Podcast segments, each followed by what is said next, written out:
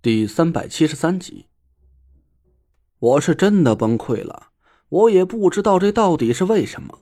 我刚才画出了一张黄界下品的符箓，我都已经快绝望的上吊了，而现在桌子上这张符箓竟然画废了。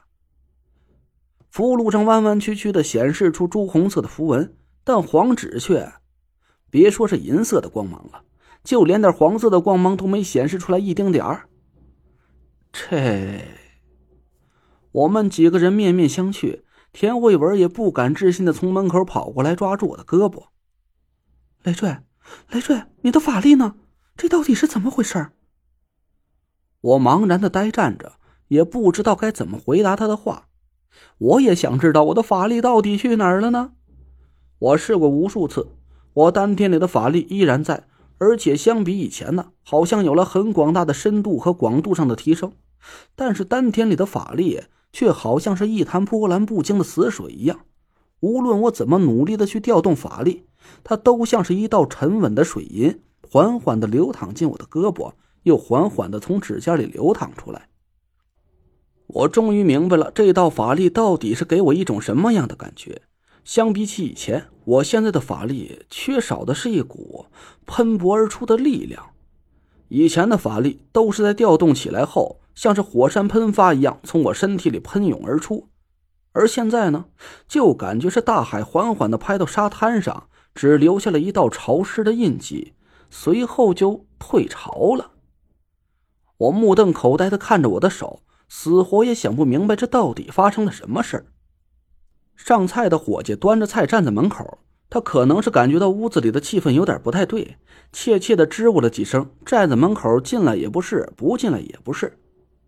潘浩和蒋亮也看出我有点不对劲，蒋亮也没再挤兑我，潘浩挥挥手，赶紧打了个圆场。得了得了，今儿个呀，咱好不容易见面吃顿饭，其他事回头再说。这菜都来了，赶紧趁热乎吃才正事儿。伙计，赶紧的报菜名啊！啊哎哎，来了来了，葱烧海参，您那几位慢用。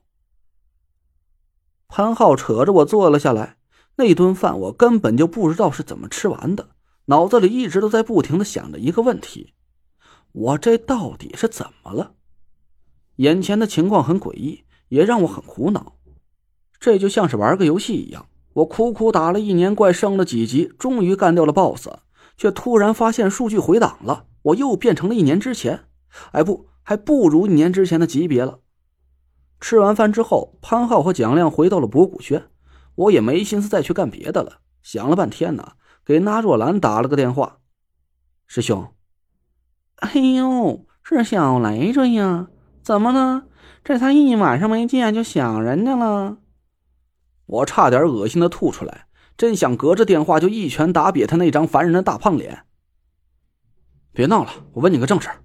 对了，昨晚你是亲眼看见我凭空画出了五道银界符箓，对吧？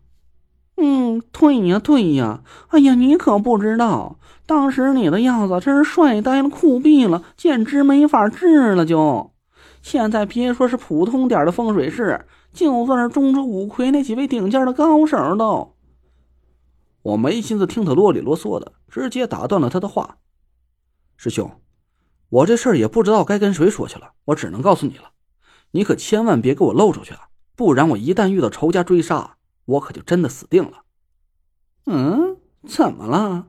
别胡扯了，有你那哥哥在，谁敢动你一根汗毛？看我不活撕了他去喂狗！我苦笑了一声，我把今天只能画出一道黄界下品符箓的事儿告诉了纳若兰。虽然我和纳若兰认识的时间很短，但我能感觉得出来，他是真心真意把我当成的师弟对待的。我相信他不会把这件事透露出去的。虽然我这么信任他是没有什么依据的，但我心里总是隐隐有种感觉，纳若兰这个家伙，他绝对不会害我。啊！纳若兰听完我的话也傻了眼。他结结巴巴了半天，只只能画出黄界，还是下品。我无精打采的嗯了一声，从他的话里我就知道结果了。他也搞不清楚这到底是为什么。不是你确定你没出过什么其他问题？我苦笑的说：“我能出什么问题啊？从我破解五魁天命诅咒开始，一直到我跟慧文互换命格，你不都在场的吗？这整个过程你都看得清清楚楚的。要是我出了什么问题，咱俩还能都没看出来吗？嗯，也是。哎，对了，互换命格。那若兰那边突然一声叫了起来：“你赶紧让我慧文妹妹试试，她现在身体里是不是突然多了一股巨大的法力？”我一下就明白了那若兰的意思，赶紧让田慧文试了一下，她现在是不是可以运用法力了？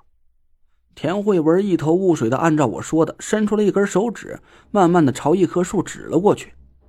咔嚓一声，一根足有胳膊粗细的树枝应声而断。田慧文是吓了一跳，尖叫着一声扑进了我怀里。我靠，不是吧？我目瞪口呆的看着散落了一地的树枝，我终于是明白了。师傅这个老混蛋，他从来就没告诉过我，原来互换命格还包括了互换法力呀。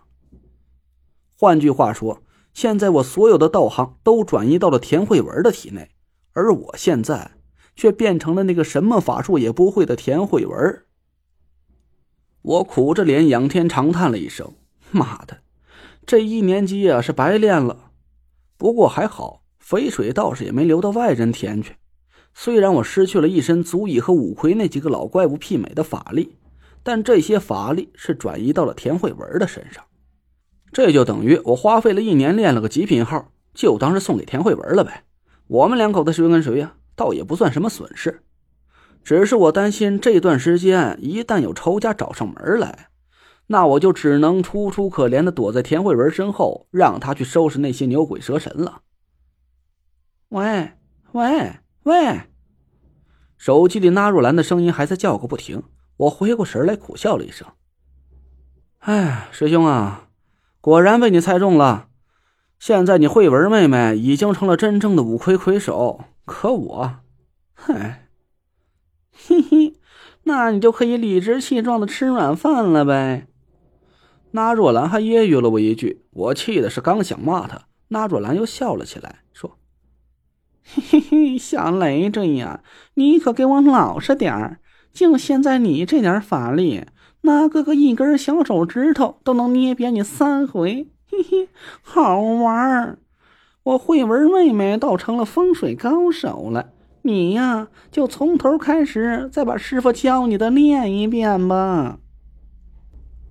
我无奈的挂了电话，心想也只能这样了呗。但我不敢把这件事告诉任何人。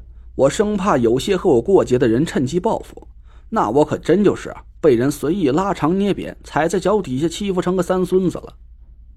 田慧文一脸担忧的看着我，我笑了笑，但心里却在暗暗疑惑：我身体里的法力都是田慧文的，那他以前到底是遇到过什么不为人知的奇遇？他的法力虽然现在还没法被我随心所欲的控制，可是这股法力却……比我以前的法力还要浑厚很多。